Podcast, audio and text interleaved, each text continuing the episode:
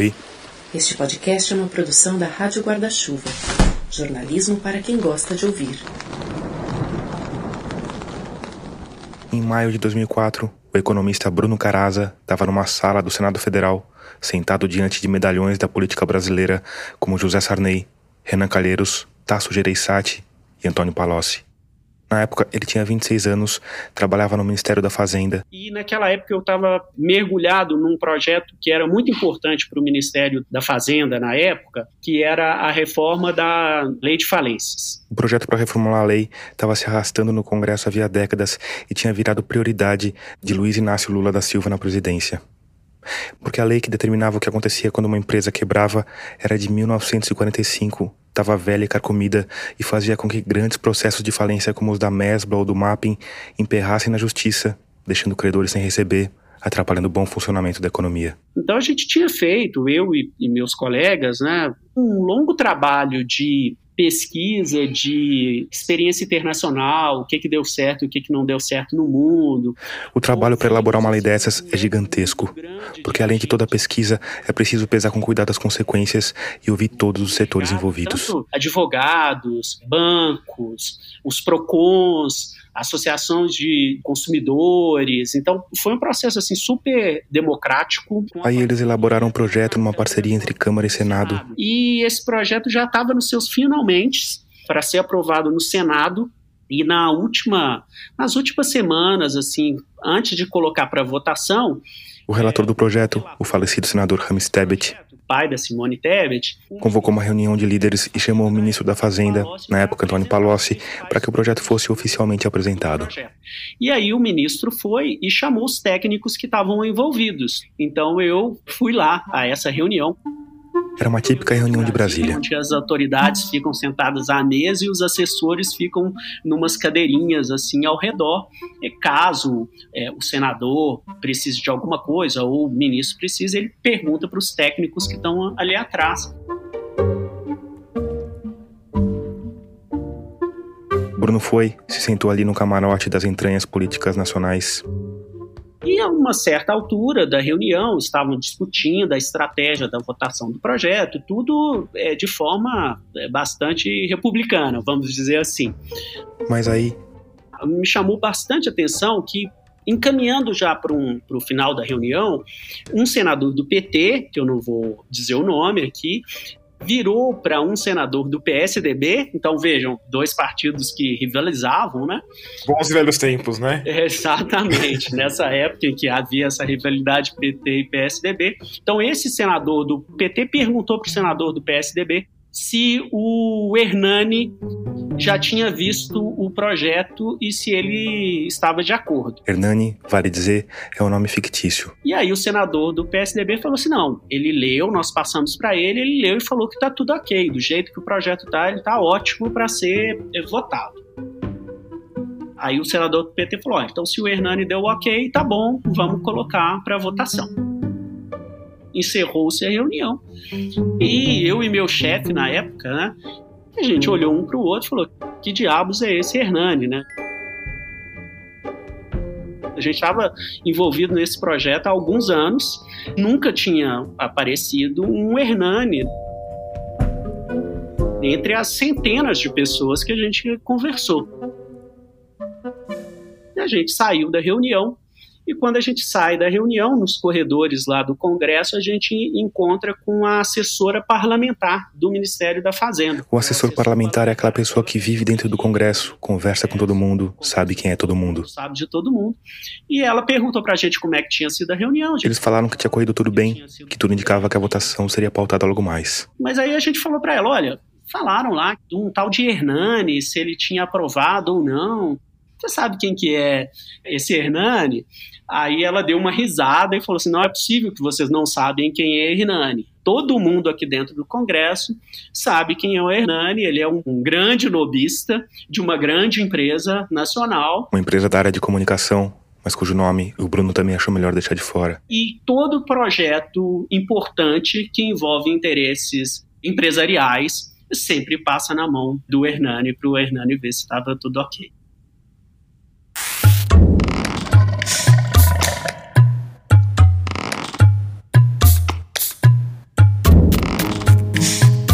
Eu sou Tomás Chiaverini e o episódio 69 de Escafandro já começou. Nele a gente vai falar sobre como o dinheiro manda na política nacional.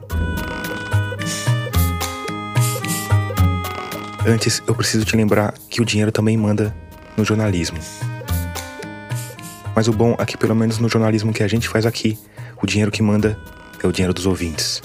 Porque a Rádio Escafandro é orgulhosamente mantida por um grupo de humanos luminosos que apoia o projeto financeiramente. Então, se você gosta do trabalho, se quer que ele continue firme e forte, se quer que ele melhore, se quer que os episódios saiam com mais frequência, pensa na possibilidade de se tornar um ouvinte financiador. Para fazer isso, é fácil, rápido e seguro. É só ir lá em catarse.me escafandro e escolher o valor com o qual você quer ou pode apoiar. Com cinco reais você já tem acesso a uma área com entrevistas completas. Com valores mais altos, tem direito a uma caneca customizada com o logotipo da Rádio Escafandro ou a um livro com dedicatória. Lembrando que as recompensas são para apoios mensais continuados. No mais, me segue nas redes. Eu tô no Twitter e no Instagram como Rádio Escafandro e como Tomás Chiaverini. Ah, e se você já tá entre humanos luminosos como a Priscila Décio Finato, o Tiago Carvalho Ockley, o Milton Walter Frantz e a Tami Yazue, muito obrigado por isso.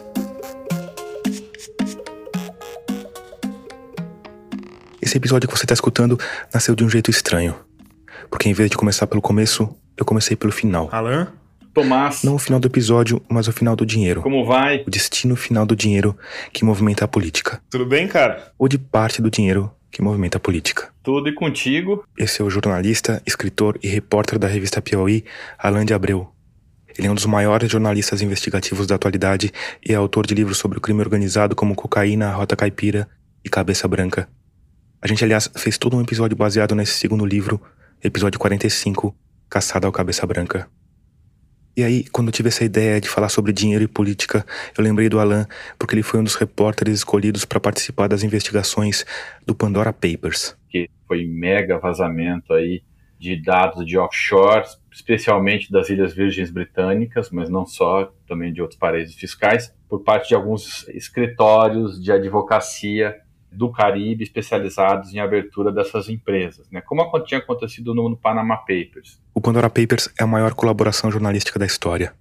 É um projeto do Consórcio Internacional de Jornalistas Investigativos, o ICIJ, que contou com mais de 600 repórteres em 117 países e territórios. No Brasil, o ICIJ convidou quatro veículos para participarem. O Metrópolis, o Poder 360, a Agência Pública, que por sinal é nossa parceira na Rádio Guarda-Chuva, e a revista Piauí. A revista Piauí, por sua vez, escolheu para essa missão o fuçador oficial de documentos escusos, Alain de Abreu. E eu comecei perguntando para ele como funciona na prática o trabalho com o ICIJ. É um site no Google mesmo. Você abre mediante senha e, e é fácil pesquisar, tem uma série de filtros que você pode usar. E aí tinha, tô vendo aqui, tinha 12 milhões de arquivos, é isso? Exato. Exatamente. É uma coisa tipo, absurdamente gigantesca. Monstruosa. Se você passar algumas vidas lendo, você não vai ter tempo, né? Exato, daí a importância do jornalismo colaborativo, né? É inteligente esse sistema, né, que o ICIJ implantou, porque um veículo de imprensa nunca daria conta, né?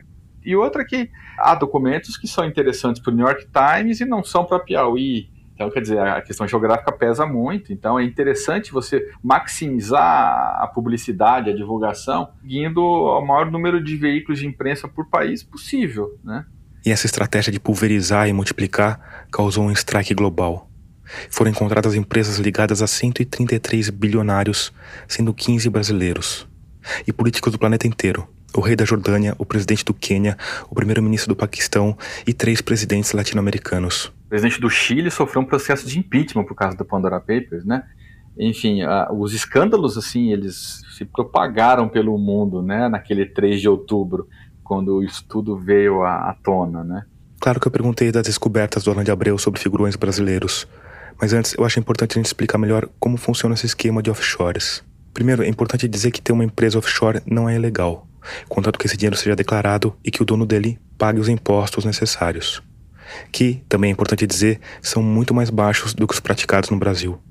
Outra coisa importante de entender é que o dinheiro quase nunca fica nessas ilhotas tropicais. A ilha do Caribe é feita só para se criar uma empresa cujo dono é mantido a sete chaves e a empresa tem uma conta, mas essa conta bancária é feita geralmente em países com economia muito sólida. O clássico é Suíça e Estados Unidos. Né? Ou seja, o dinheiro mesmo, ele não fica no paraíso fiscal, ele fica nas grandes economias do mundo. E aí eu poderia dizer então que tem duas camadas de sigilo, uma camada que está na empresa e outra camada que está na conta do banco, certo? Exatamente, porque claro, a, a conta bancária é registrada em nome da empresa, cujo dono é mantido a sete chaves no paraíso fiscal. E é isso que protege o dono do dinheiro.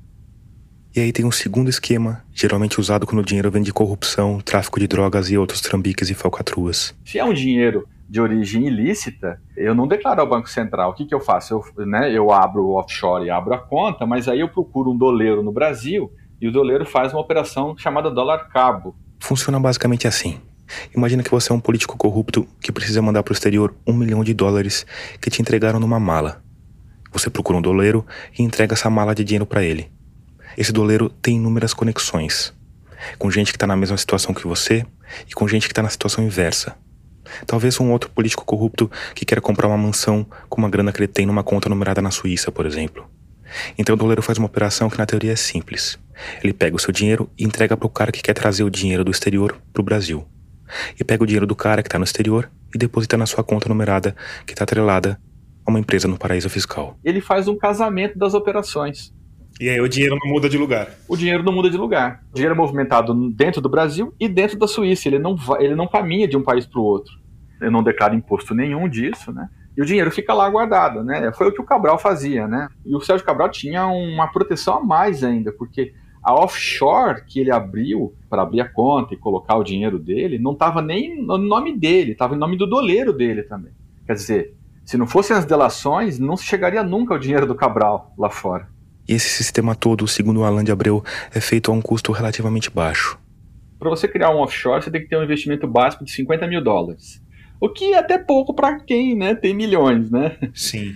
E aí, em cima disso, é pago para esses escritórios uma taxa anual de manutenção, mas é muito baixa essa taxa, mil dólares. Porque eles ganham na escala, né? O escritório, você não tem noção, Thomas, do, do número de empresas que eles abrem por dia é assustador, porque são empresas de, de, papel, né? Ela não existe de verdade, né? Ela só existe no papel. Ela é uma caixa postal dentro das Ilhas Virgens Britânicas, né? Se fossem empresas físicas, não ia caber tanta empresa dentro das Ilhas Virgens Britânicas, né? Porque são ilhotas. ia ter que empilhar. Ia ter que empilhar, literalmente. Não cabe.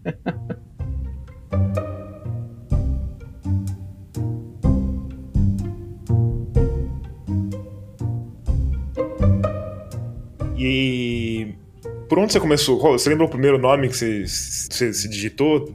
Olha, o primeiro nome, obviamente, foi Bolsonaro.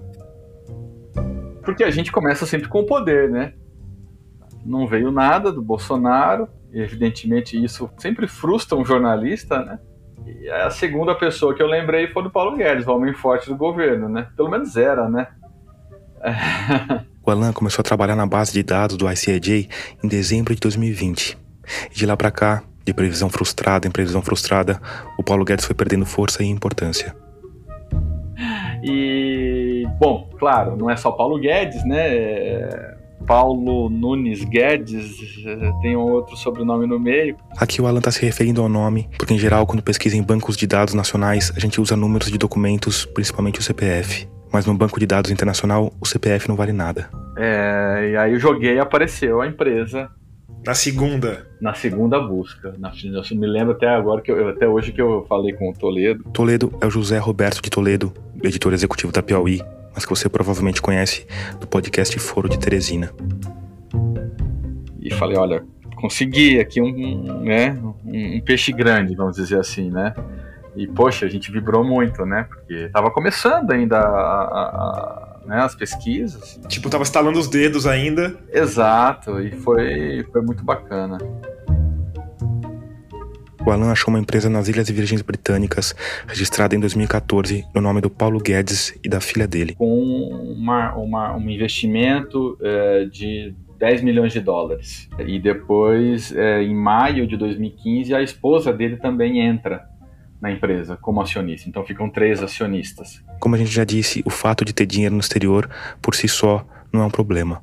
O dinheiro do Paulo Guedes tinha sido devidamente declarado ao Banco Central.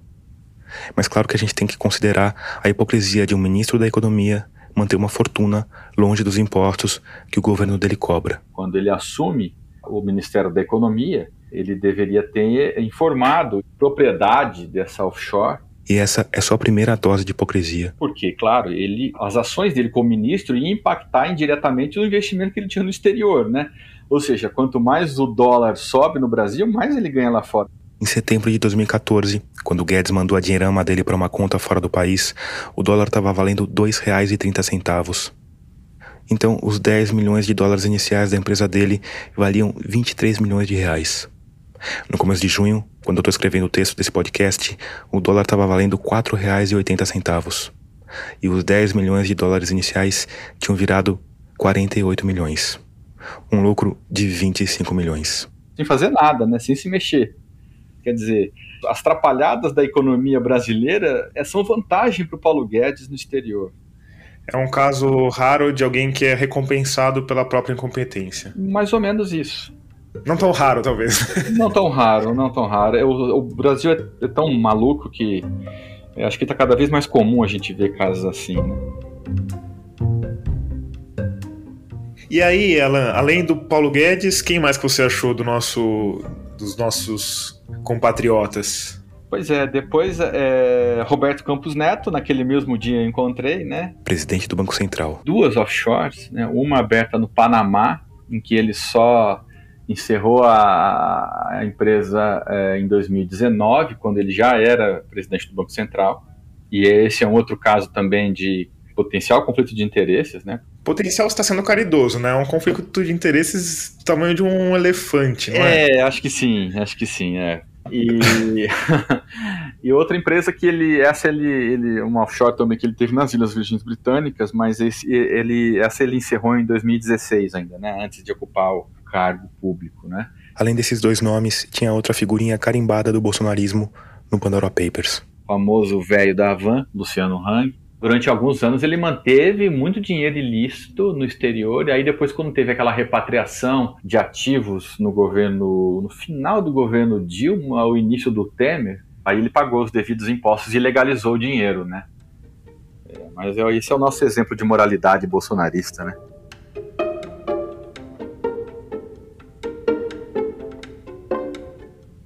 Eu fiz essa entrevista com Alain de Abreu em novembro do ano passado. E ao longo dos meses fiquei pensando em como usar isso em um episódio. Em como relacionar aquela pilha infinita de empresas inexistentes no melhor tropical com a nossa realidade política. Até que um dia eu estava plugado nos meus fones de ouvido escutando o podcast O Assunto da Renata Lopretti e lá estava um tal de Bruno Caraza. Economista, advogado, colunista do jornal Valor Econômico. Ele estava falando sobre o orçamento secreto e os fluxos do dinheiro público na era Bolsonaro. Eu terminei o episódio, dei um Google e vi que o Bruno tinha um livro. Dinheiro, Eleições e Poder: As Engrenagens do Sistema Político Brasileiro, lançado pela Companhia das Letras em 2018. Eu comprei o livro, li o livro, entrei em contato com o Bruno e ele topou gravar a entrevista que vai ser o fio condutor desse episódio e que começou com a tal história do Hernani. Então você pensa que fez um projeto totalmente democrático, participativo, e quando você vê a decisão, ela passa por esferas que você nem imagina, mostrando como esse interesse empresarial ele, ele está tão presente nos processos de elaboração das normas no Brasil. Então, foi bem emblemático e quando eu comecei a pesquisar esse tema da influência econômica na elaboração de leis no Brasil, eu sempre lembrava dessa história do Hernani. E aí histórias como essa fizeram Bruno, que era formado em economia com mestrado em economia, ter vontade de expandir os próprios horizontes acadêmicos. Então eu resolvi fazer uma nova graduação em direito na UFMG. E depois da graduação, ele foi fazer um doutorado, também em direito, onde pretendia investigar a carpintaria das nossas leis. Como que as leis no Brasil são feitas? E, em particular, estudar os interesses que estavam por trás dessas leis. Interesses que, como a história do Hernani deixa claro, muitas vezes não eram os interesses de toda a sociedade, nem mesmo de um grupo da sociedade. Eram interesses de empresas. O que vale dizer é algo lícito e razoável. a defesa dos interesses ela é absolutamente legítima, vale para interesses empresariais, vale, por exemplo, para uma é, organização ambientalista, tudo é forma de influência, faz parte da democracia, que a gente precisa que isso seja transparente. E no Brasil, como a gente não tem regulamentação do lobby, isso não é transparente. O lobby, você sabe, é o ato de pressionar um político para que ele atenda ao interesse de um determinado grupo ou empresa. O Hernani era um lobista e, de novo, defender interesses de empresas não é ilegal. Mas ser pago para fazer isso e oferecer favores ou mesmo dinheiro para que esses interesses sejam acatados é. Então, profissionais como Hernani trabalham nas sombras, sussurrando no ouvido de assessores e parlamentares, espiando projetos de lei por cima dos ombros engravatados, retribuindo favores com favores, num esquema que quase ninguém percebe. E mais, que quase ninguém sabe como funciona. E era isso que o Bruno Caraza queria com a tese dele entender como o lobby funciona no Brasil. O problema era como fazer isso. Como provar influência econômica na elaboração de leis no Brasil se o lobby não é regulamentado? Aí ele teve uma ideia. Como naquela época era permitida a doação de empresas, Aqui o Bruno está falando de doações para campanhas eleitorais. Eu vou baixar todos os dados de doações eh, de empresas, ver para quem as empresas doam e, num segundo momento, eu vou verificar se aquele parlamentar que recebeu uma doação de uma determinada empresa, se no exercício de mandato ele retribui essa doação em forma de apresentação de projetos de lei, apresentação de emendas, é, relatoria de projetos. E não deu outra. Para minha grata surpresa como pesquisador, mas para minha infelicidade como cidadão, os dados mo mostravam uma correlação altíssima as empresas doavam recursos muito elevados para os políticos e, ao longo do mandato, o político retribuía esse investimento na forma de sua atuação no Congresso. E aí, enquanto o Bruno Caraza estava mergulhado nessa pesquisa. Boa noite. Boa noite. Quarta-feira, 23 de março. A Operação Lava Jato tem mais oito indiciados pela Polícia Federal. A Operação Lava Jato dominou a pauta política. João Santana e a mulher. Eu resolvi fazer então uma conexão entre os achados da minha pesquisa, né, todos os dados que eu recolhi, os cruzamentos que eu fiz, com os depoimentos da Lava Jato, não no sentido de tomar os fatos da Lava Jato como algo inquestionável, né? sem dúvida nenhuma, a Lava Jato teve vários problemas, mas eu, eu resolvi pegar alguns relatos da Lava Jato que exemplificavam aquilo que eu mostrava com os números. Porque a Lava Jato foi um momento raro na nossa história em que vários dos operadores desse sistema, né, tanto políticos quanto grandes empresários, fizeram depoimentos e trouxeram elementos que mostravam como que essas engrenagens do sistema político brasileiro funcionavam, né? principalmente nessa questão da, do financiamento de campanha. Aspas para Paulo Roberto Costa, diretor de refino e abastecimento da Petrobras, entre maio de 2004 e abril de 2012. As empresas não participam de campanhas eleitorais pelos belos olhos dos políticos. Eu aqui vou colocar até um desabafo. Isso é uma hipocrisia dentro desse país. A gente achar né, que uma empresa vai doar 10 milhões, 20 milhões para qualquer partido, qualquer candidato, pensando que depois, na frente, não vai cobrar isso. Nenhuma empresa faz isso. Eu posso falar porque as empresas falavam isso para mim. Fecha aspas.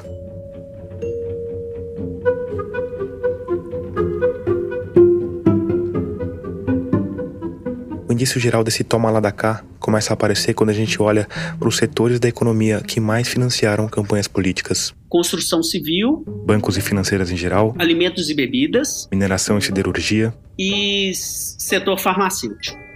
Aí o Bruno fez uma comparação interessante.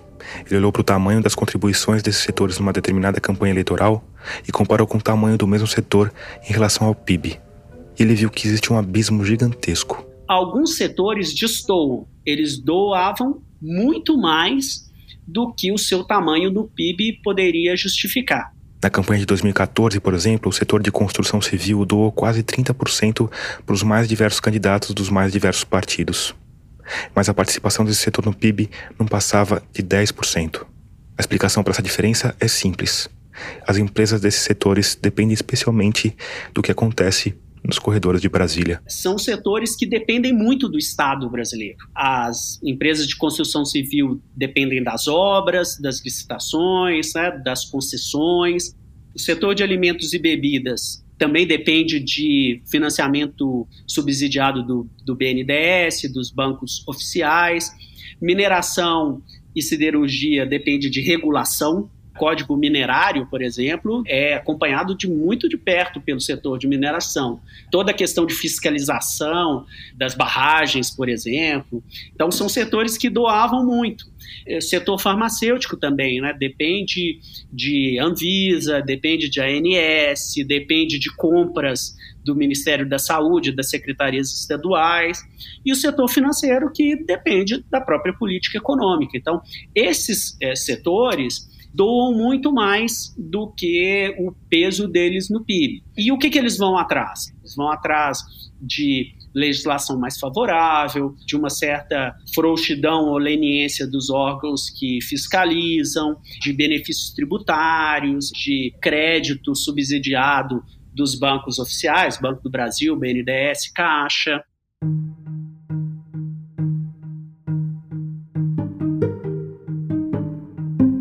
Ao longo do livro, o Bruno traz vários exemplos dessa relação de interesses, mas um bem didático tem a ver com as emendas a medidas provisórias. Medida provisória, você provavelmente sabe, é quando o presidente da República faz uma lei numa canetada. Elas foram originalmente criadas para serem usadas em casos de emergência, mas viraram arroz com feijão. Se transformaram na maior ferramenta de poder do presidente da República. Porque a medida provisória começa a valer quando o presidente assina. Depois de 45 dias, ela tem de ser votada pelo Congresso, mas se essa votação não acontece, a medida provisória tranca a pauta da casa onde ela está tramitando. Então, no fim, ela funciona como uma forma de o presidente controlar os rumos do legislativo. Em parte por conta das medidas provisórias, historicamente, mais ou menos metade de todas as leis que acabaram sendo aprovadas no país em âmbito federal partiram da presidência da República. Passou de 50% em muitos períodos da nossa história recente.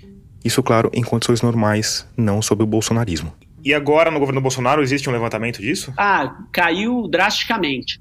Da legislação relevante, né? Porque tem muita legislação que não é, não é relevante, né? Nome de estrada, é data folclórica, criar dia de não sei o que, dia de não sei o que é, lá. Exatamente. Ou definir que a capital brasileira de não sei o que é a cidade tal. E os caras perdem um tempo com isso, né? Papel, eclipse e impressora e a gente pagando os negócios. Mas, mas enfim, as relevantes. Mas caiu assim drasticamente.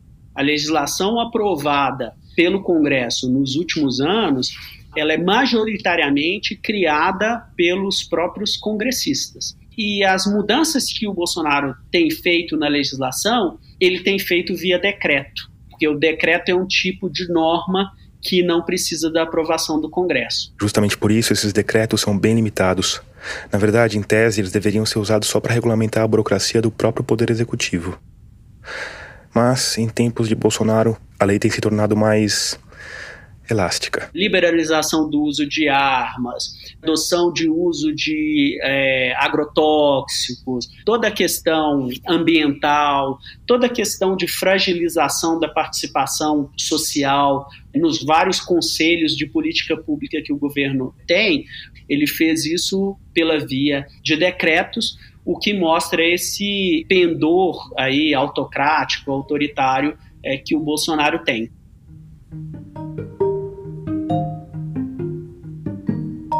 Aí o Bruno resolveu usar as emendas às medidas provisórias para ver se aquela hipótese de tomar lá da cá se sustentava. Era uma ideia em teoria simples. Tinha três passos.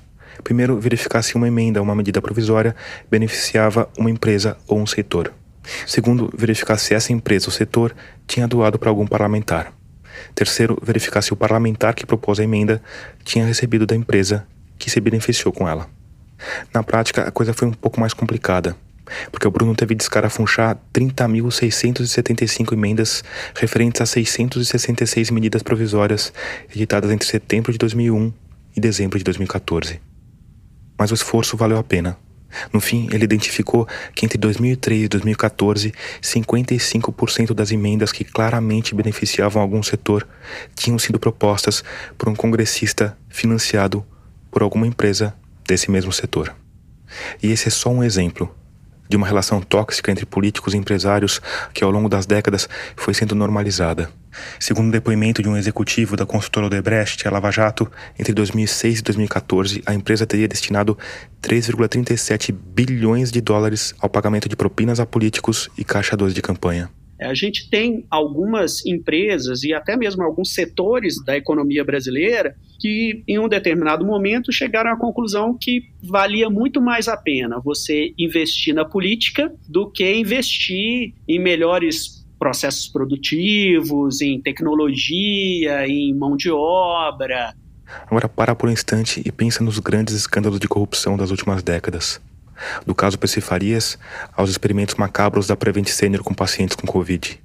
A gente vê uma repetição muito grande desses mesmos personagens tanto do ponto de vista das empresas quanto do ponto de vista dos políticos. Quer um exemplo? Logo depois do escândalo do PC Farias. Final da década de 1980, começo da década de 1990. Existia um grande esquema de direcionamento de verbas do orçamento para beneficiar determinados políticos e determinados, determinadas empresas. Esse escândalo ficou chamado como anões do orçamento, porque muitos dos membros da comissão do orçamento da época eles eram baixos em estatura e também eles não eram políticos muito famosos, né, que estavam nos holofotes. Então, é, ficou conhecido como anões do orçamento. Ah, tinha um componente da estatura também, eu achei só porque eles eram eh, políticos de baixa estatura, não, não... Não, eles não eram só de baixo clero, eles eram, em geral, eles eram baixinhos também.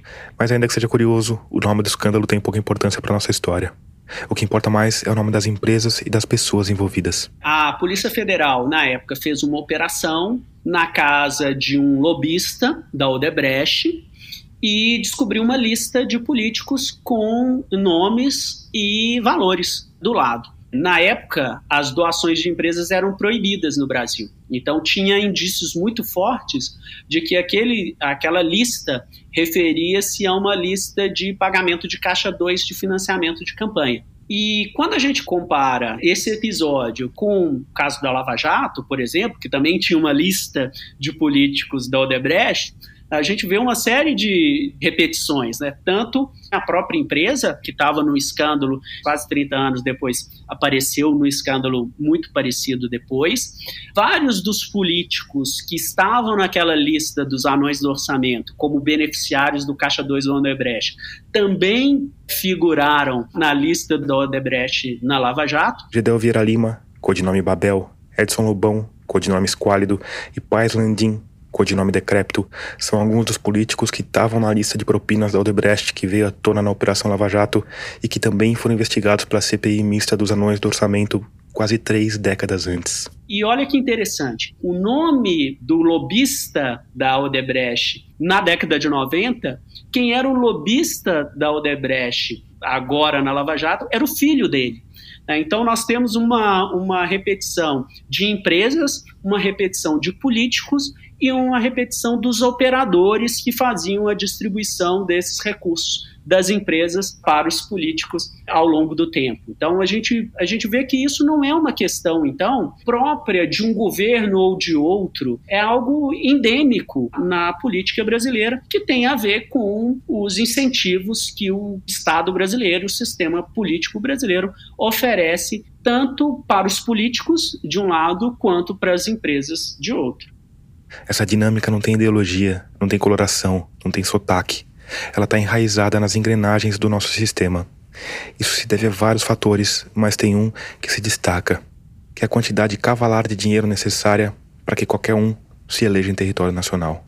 As nossas eleições elas são disputadas em áreas muito grandes, né, que são o nível dos estados. Além disso, a gente tem muitos partidos políticos. Eles dizem muito pouco para o eleitor por causa disso, os políticos que querem se eleger precisam ser conhecidos por muita gente num território muito amplo. E no fim, as campanhas no Brasil acabam sendo muito focadas na figura pública desses políticos. Que não necessariamente tem a ver com boas ideias ou boa capacidade administrativa. E para você se destacar na multidão, né, você então precisa gastar um valor muito elevado para justamente é, ser conhecido e, e, conseguir ganhar os votos suficientes para ser eleito. Aí, nesse bolo, entram os marqueteiros com ideias cada vez mais mirabolantes, com equipamentos de primeira linha, equipes gigantescas atuando em vários lugares ao mesmo tempo. E no fim, os custos das campanhas ficam cada vez mais exorbitantes. Para você ter uma ideia, em 1994, quando as doações de empresas foram liberadas, o total doado para todos os partidos foi de 959 milhões. 20 anos depois, esse valor foi de 4,9 bilhões de reais. Ou seja, descontada a inflação, o total gasto oficialmente com campanhas foi multiplicado por 5. Isso, claro, sem contar o caixa 2.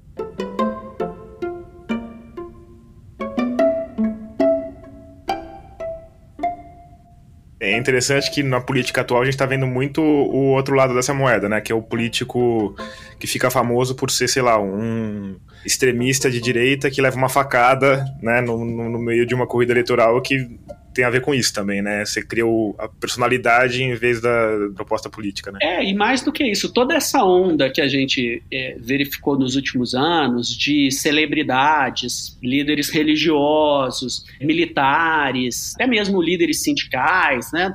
Tudo isso é uma forma de contornar a falta de dinheiro porque se eu tenho uma celebridade, ela já é conhecida, então ela não precisa gastar muito para se tornar conhecido.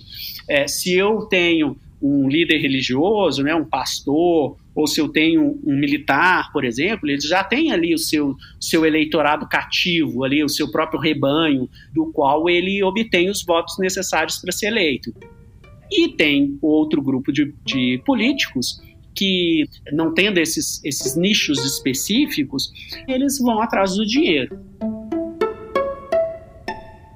Então a gente tem um sistema em que, de um lado, nós temos uma classe política que depende dessa elite econômica para permanecer no poder, e de outro lado a gente tem uma elite econômica que depende da classe política para obter é, maiores lucros. E quando essas duas engrenagens giram, né, elas giram de forma sincronizada, levando a mais concentração de poder e a mais concentração de renda no Brasil.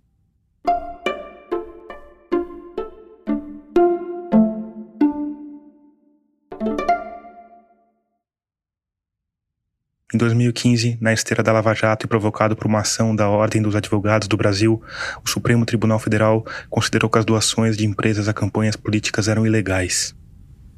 A partir daí, só pessoas físicas passaram a poder doar para candidatos ou partidos. Essas doações têm um teto, e é o mesmo teto que já existia antes para empresas. O que faz sentido se a gente quiser diminuir a influência dos donos da grana na política.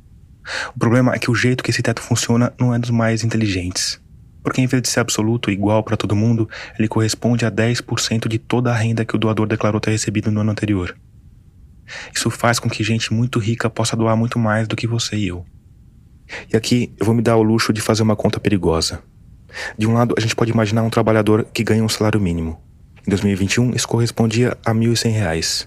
Vezes 13 para incluir o 13 terceiro, dá um total de R$ 14.300. Supondo que ele não tenha morrido de fome e queira fazer uma doação para o seu candidato preferido, ele poderia usar, no máximo, R$ 1.430. Do outro lado, eu vou usar o exemplo do Luciano Hang, dono das lojas Avan, bolsonarista raiz. Do ano passado para esse, a fortuna dele aumentou 2,1 bilhões de reais. E é aqui que a conta fica perigosa, porque esse aumento pode estar ligado a várias outras coisas que não renda pessoal.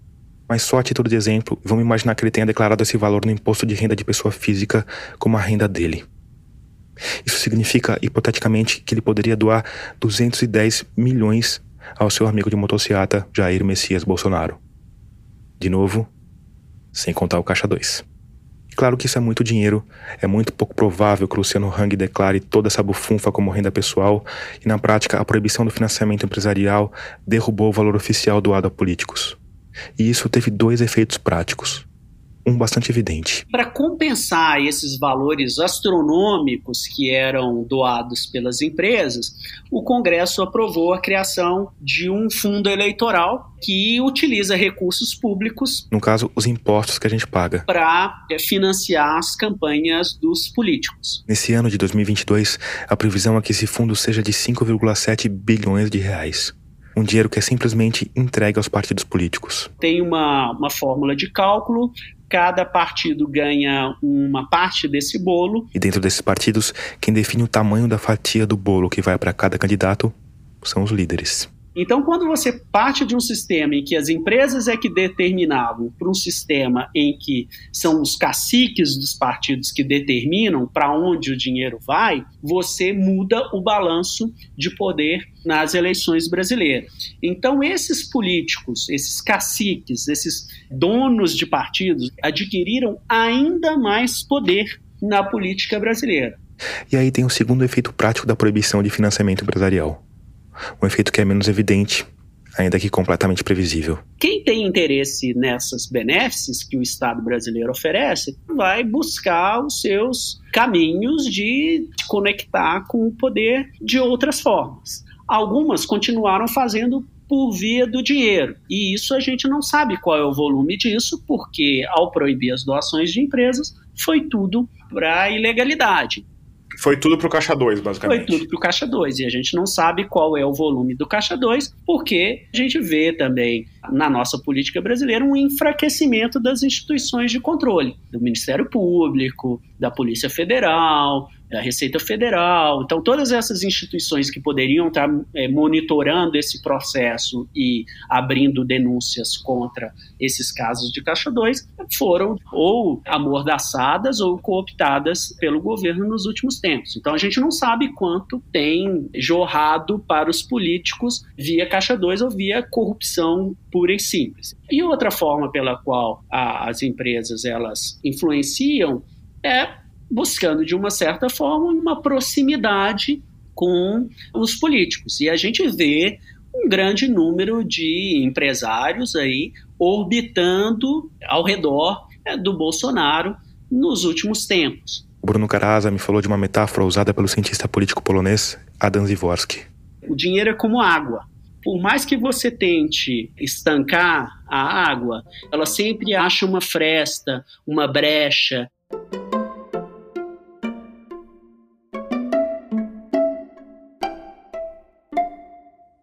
E até agora a gente focou na parte eleitoral dessa relação. Mas infelizmente a influência da grana na política nacional não desaparece quando o pessoal recebe as chaves dos gabinetes. Muito pelo contrário, ela influencia profundamente não só a atuação dos deputados e senadores, como também do presidente da República. O presidente da República ele tem um poder muito grande para definir o orçamento, definir as políticas públicas que ele vai tocar ao longo do mandato, propor leis a Constituição deu muito poder para o presidente da República. Deu o poder da caneta, das nomeações, e deu a chave do cofre na liberação e execução do orçamento. Ao mesmo tempo, como no Brasil a gente tem um sistema que a gente tem dezenas de partidos e presidente nenhum consegue exercer o seu poder com o seu próprio partido tendo maioria, aquele presidente acaba tendo que fazer alianças. E ao fazer alianças numa base muito eclética de partidos, o presidente da República acaba incorporando no seu modo de governar uma série de políticos que se elegeram mediante esse tipo de esquema e que querem fazer com que esses esquemas se perpetuem. Isso acaba sendo a tônica do nosso presidencialismo, não de coalizão, né, no sentido de formar grandes bases de governo, permeadas aí por programas, mas sim formar grandes bases de governo na base do toma lá da cá, na base de é, fazer vista grossa a esse tipo de tratamento especial dados para esses grandes financiadores de campanha. Esse sistema que o Bruno Caraza chamou de presidencialismo de cooptação, onde os parlamentares dependem do dinheiro dos empresários, o presidente depende do apoio dos parlamentares e os empresários fazem de tudo para que as engrenagens do poder girem a favor deles, tem dado o tom da política desde a redemocratização. E na maior parte do tempo a gente segue tocando a vida sem perceber que ele tá lá, com suas engrenagens subterrâneas devidamente lubrificadas por figuras silenciosas como Hernani. Mas de tempos em tempos, essas engrenagens emperram, alguns dentes se partem e irrompem na superfície. A compra de votos no governo FHC, o mensalão no governo Lula e no polo inverso, o impeachment de Dilma. Tudo isso tem a ver com a precariedade dessa relação entre legislativo e executivo, uma precariedade que no fim tem a ver com dinheiro. E que, quando fica evidente, alimenta a aversão dos brasileiros à política e ajuda a criar aberrações decrépitas e autoritárias, como Jair Messias Bolsonaro. Quando a gente tem a eleição do Bolsonaro, que é uma eleição disruptiva, porque foi um político de baixo clero, que se elege sem seguir essa ordem, esse sistema partidário, sem fazer alianças, baseado principalmente nas redes sociais. Quando Bolsonaro assume o poder, ele se recusou inicialmente a constituir uma base de governo como os presidentes anteriores faziam. Então, o governo Bolsonaro passou seus primeiros dois anos extremamente frágil. Tanto é que, quando vem a pandemia e diante de tantos absurdos que o Bolsonaro cometeu na gestão da pandemia, ele começa a se sentir ameaçado de sofrer um processo de impeachment. E aí, o que o suposto expoente da nova política que passou 30 anos refastelado no baixo clero faz? Vai recorrer a esses grandes caciques desses grandes partidos. Esse bando sem escrúpulos ou ideologia que a gente se acostumou a chamar de centrão. Um bando que já vinha avançando pelas planícies desoladas da política nacional desde o governo Dilma Rousseff. Nos últimos tempos, os líderes do Congresso foram vislumbrando que poderiam aí obter ainda mais benesses, ainda mais poder, se eles criassem dificuldade para o presidente da República governar. Então, desde principalmente aí a, a, gestão do Eduardo Cunha na Câmara, a gente tem uma confluência na política brasileira de duas situações distintas. De um lado, nós temos presidentes que são politicamente mais fracos, então, tanto Dilma quanto Temer, quanto Bolsonaro são políticos mais fracos do que foram, por exemplo, Fernando Henrique Lula. E esse enfraquecimento político dos presidentes veio acompanhado de um fortalecimento político dos grandes líderes do legislativo. Primeiro Eduardo Cunha e agora o Arthur Lira. E assim? O Centrão começa a ditar a agenda do governo tanto do ponto de vista do legislativo quanto do próprio ponto de vista do executivo, porque o Bolsonaro nomeia o Ciro Nogueira. Ciro Nogueira, cacique do Centrão, é presidente licenciado do Progressistas, que já foi PP, que é filhote da Arena e que detém o recorde de políticos investigados pela Operação Lava Jato. Como seu ministro da Casa Civil, né? Um, praticamente um, primeiro-ministro é, do governo.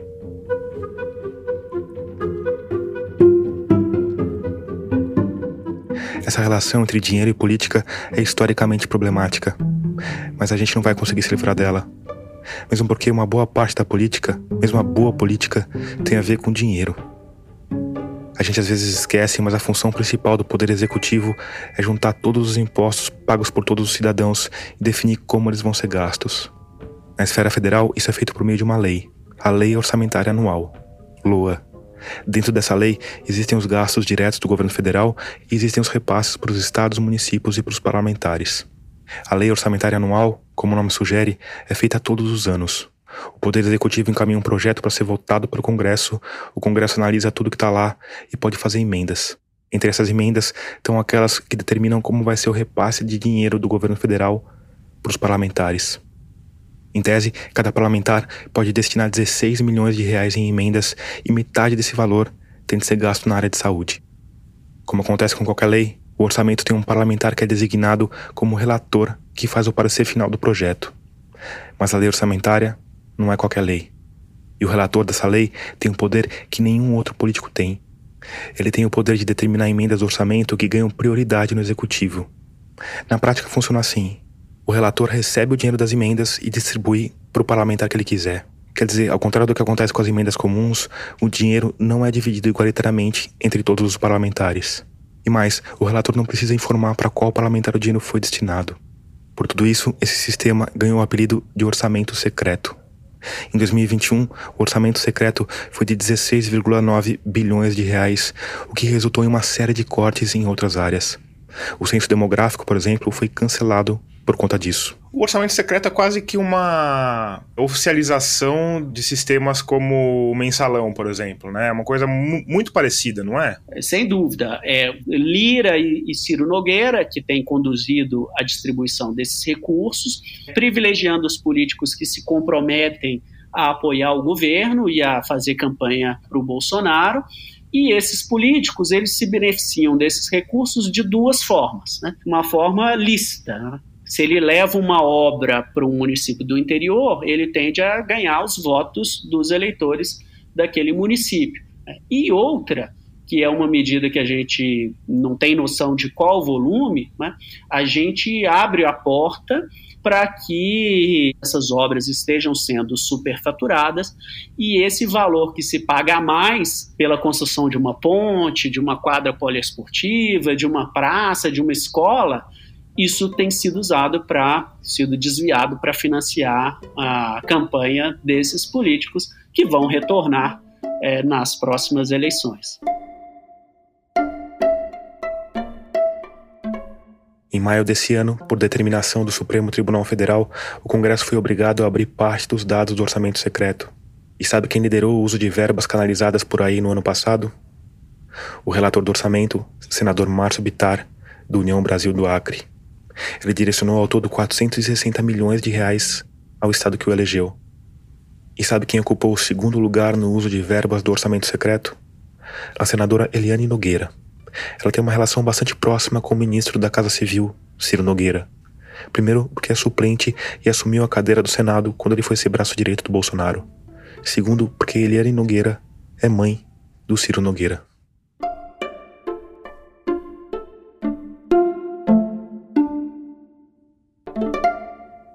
Quando você pensa em alguém que ingressa na vida política, posso estar enganado, mas eu penso em três possíveis motivações: poder, dinheiro ou uma vocação para fazer o bem público, tentar fazer alguma coisa melhorar, enfim. Acho que ainda que sejam poucos, acho que existem políticos que estão imbuídos desse propósito, assim, sabe?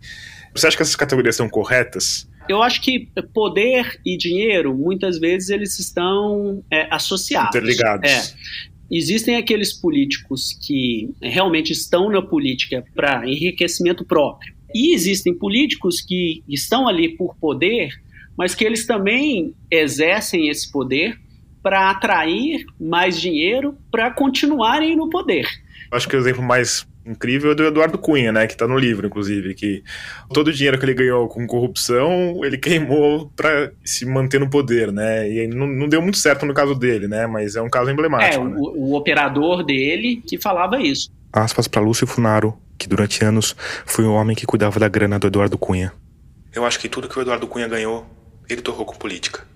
Fecha aspas. Tanto é que o Eduardo Cunha ele tinha uma bancada própria. Ele financiava campanhas de outros deputados e outros senadores em troca de fidelidade para que eles o, o apoiassem para ele extrair ainda mais poder na próxima legislatura. Que Deus tenha misericórdia dessa nação.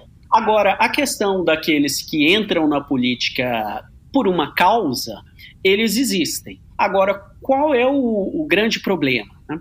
Se a gente tem um sistema eleitoral que aumenta as chances de eleição, um, daqueles que têm mais acesso ao dinheiro, ou dois, daquelas pessoas que são mais populares, eu tenho um sistema eleitoral que cria uma barreira muito grande para que uma pessoa é, que pode ter a, me, a, melhor das intenções, que, que tenha as melhores ideias, que seja bem preparada, que tenha boa vocação política, ela não consegue se eleger, ou quando ela se elege, ela, elege, ela se elege com muita dificuldade. A gente acaba tendo um sistema eleitoral que privilegia quem quer entrar na política para enriquecimento próprio ou para impulsionar sua própria carreira do poder pelo poder. O Bruno Caraza chamou esse fenômeno de seleção adversa, uma espécie de darwinismo político perverso que seleciona os mais adaptados, sendo que os mais adaptados são os que topam qualquer negócio por dinheiro e poder. Por isso que é tão comum, por exemplo, jovens muito bem preparados, com grandes ideias, acabam buscando exercer a sua vocação, às vezes no, no terceiro setor, com organizações sociais, e não pela política. No fim da nossa conversa, eu fiz a pergunta de um milhão de dólares. Se a gente imaginar esse sistema como se ele fosse um organismo vivo, a gente imaginar que ele vai mudar a si mesmo seria como quase que um suicídio, certo? Porque é ele que tem que promover as mudanças, né? Não tem como a gente fazer uma mudança, uma reforma política que não passe pela política, né? Uhum. Como resolver esse nó, Bruno? É, confesso que não tenho receita pronta. Primeiro porque realmente não tem receita pronta. É, então, no mundo tem alguém que fez que fez isso de, sabe? Tem algum exemplo que a gente possa seguir? Pois é, coisa? isso é, isso é uma, uma característica, né? Não dá para a gente importar uma solução que foi adotada em um determinado país, porque todas essas é, questões dependem muito do ambiente institucional de um país, é, da sua forma de governo, da sua estrutura de partidos. Então eu vejo muita gente, por exemplo, defendendo a adoção do parlamentarismo. Aí você desloca todo o problema para quem que é esse Congresso, né? É uma loucura. Né? Como é que esses caras são eleitos? Exatamente. Você vai adotar um parlamentarismo com uma é, estrutura partidária que a gente tem hoje, né? Com dezenas de partidos. Será que isso vai dar certo? Acho que não vai dar certo na questão do financiamento. Tem país que permite doação de empresas, tem país que proíbe. Na maioria dos países existem limites para as doações. Em geral, os limites são os mesmos para todo mundo, ao contrário do Brasil, que criou aquele sistema bizarro proporcional à renda. No Japão, por exemplo, o teto é de poupudos 900 mil dólares. Já em Trinidad e Tobago, míseros 735 dólares. Não tem muita forma de um pacote é, pronto para lidar com essa questão. É, no caso do Brasil, dos nossos problemas, eu vejo que a gente tem nos últimos tempos procurado resolver essa questão da influência do dinheiro olhando para a fonte do dinheiro e não pela demanda do dinheiro. Então a gente está permitindo as doações de empresas, como a gente fez em 94. Essa mudança tinha acontecido na esteira dos escândalos do PC Farias e dos anões do orçamento e tinha o objetivo de coibir o Caixa 2. A ideia, veja só, era que se as empresas pudessem doar oficialmente, elas teriam menos motivos para doar por baixo dos panos. Esse processo foi desvirtuado, saiu do controle, e aí nós proibimos as doações de empresas. Né? É, a gente criou o fundão, que foi sendo turbinado nos últimos tempos. Então a gente está é, discutindo onde arranjar dinheiro para financiar eleições que é, são cada vez mais caras. Quando o que a gente deveria debater é como fazer com que as campanhas, as eleições, sejam mais baratas no Brasil. E isso não se faz proibindo comício ou uso de santinho ou contratação de artista, por exemplo. A gente precisa atacar a raiz do problema. E a raiz do problema está relacionada à estrutura, às regras do nosso sistema eleitoral. Enquanto a gente tiver eleições que sejam disputadas em regiões muito grandes e com partidos muito fracos ideologicamente, vai levar vantagem ou quem é famoso, ou quem tem o seu próprio reduto eleitoral, ou quem tem acesso a mais dinheiro. Se esse não é o modelo que a gente quer, que a gente quer um, um, modelo que faça com que pessoas com boas ideias tenham chances de ser eleitas pelas suas próprias ideias, a gente precisa reformular esse sistema. Existem basicamente dois jeitos de fazer isso. Ou você reduz as áreas. Isso criaria um sistema chamado distrital. As eleições são disputadas em áreas menores dentro dos estados. Isso, em tese, aproxima o eleitor dos políticos, o que ajudaria tanto na hora de escolher em quem votar, quanto na hora de fiscalizar o trabalho de quem foi eleito. Ou eu tenho um sistema em que eu tenha menos partidos e a eleição ela se dá numa base muito mais ideológica do que eu nem chamo mais de sopa de letrinhas, né? Porque agora os partidos foram espertos e eles substituíram é as letrinhas por nomes bonitos, mas que não dizem nada, né? Em geral são, são quase que antagônicos, né? Que nem o Ministério do Bolsonaro, né? O republicanos é, é não tem nada de republicano, o patriota... É, União Brasil é, é, é desunido, né? É, e, e, e por aí vai, né? Mas enfim, sopa de letrinhas ou nomes hipócritas, o fato é que a gente tem partido demais.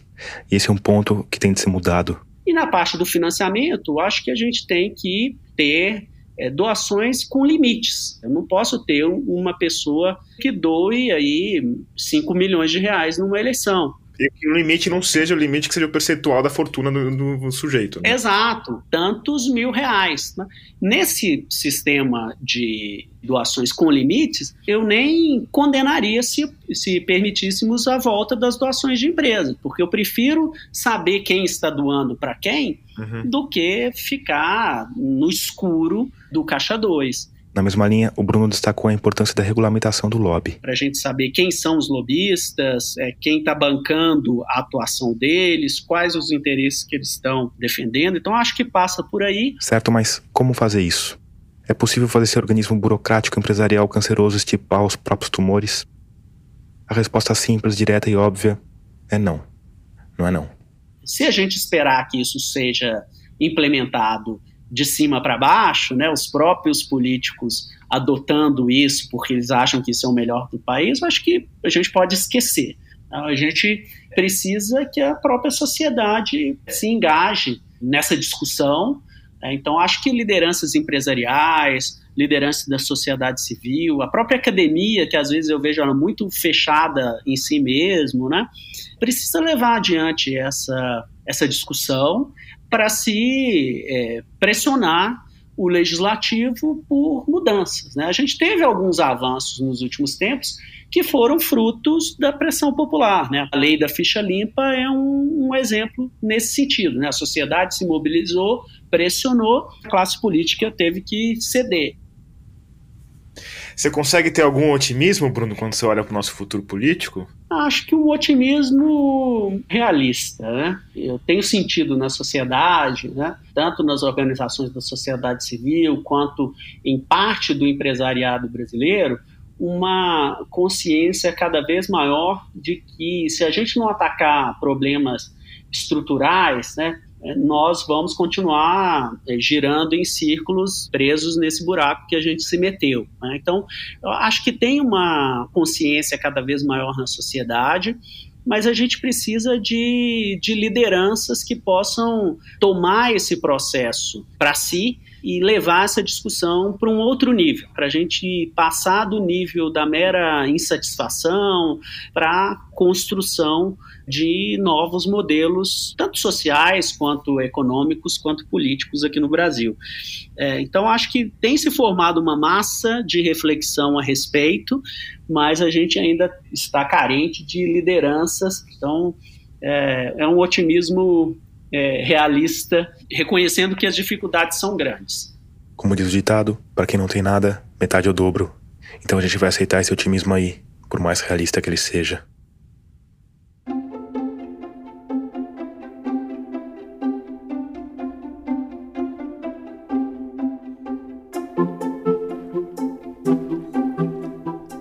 Antes de terminar, eu quero te falar da Rádio Guarda-Chuva, nossa rede de podcasts feitos por jornalistas. Hoje eu vou te indicar o episódio mais recente do Vida de Jornalista, que é um episódio especial.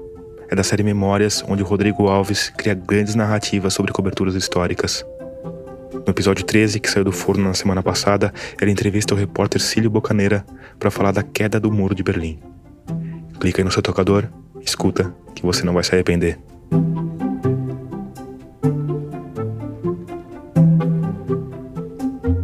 Termina aqui o episódio 69 de Escafandro. A mixagem de som é do João Vitor Coura. A nossa trilha sonora tema é do Paulo Gama. O design das nossas capas da Cláudia Furnari.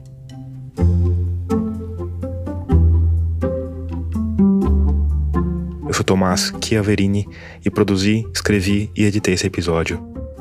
Obrigado por escutar e até o próximo mergulho.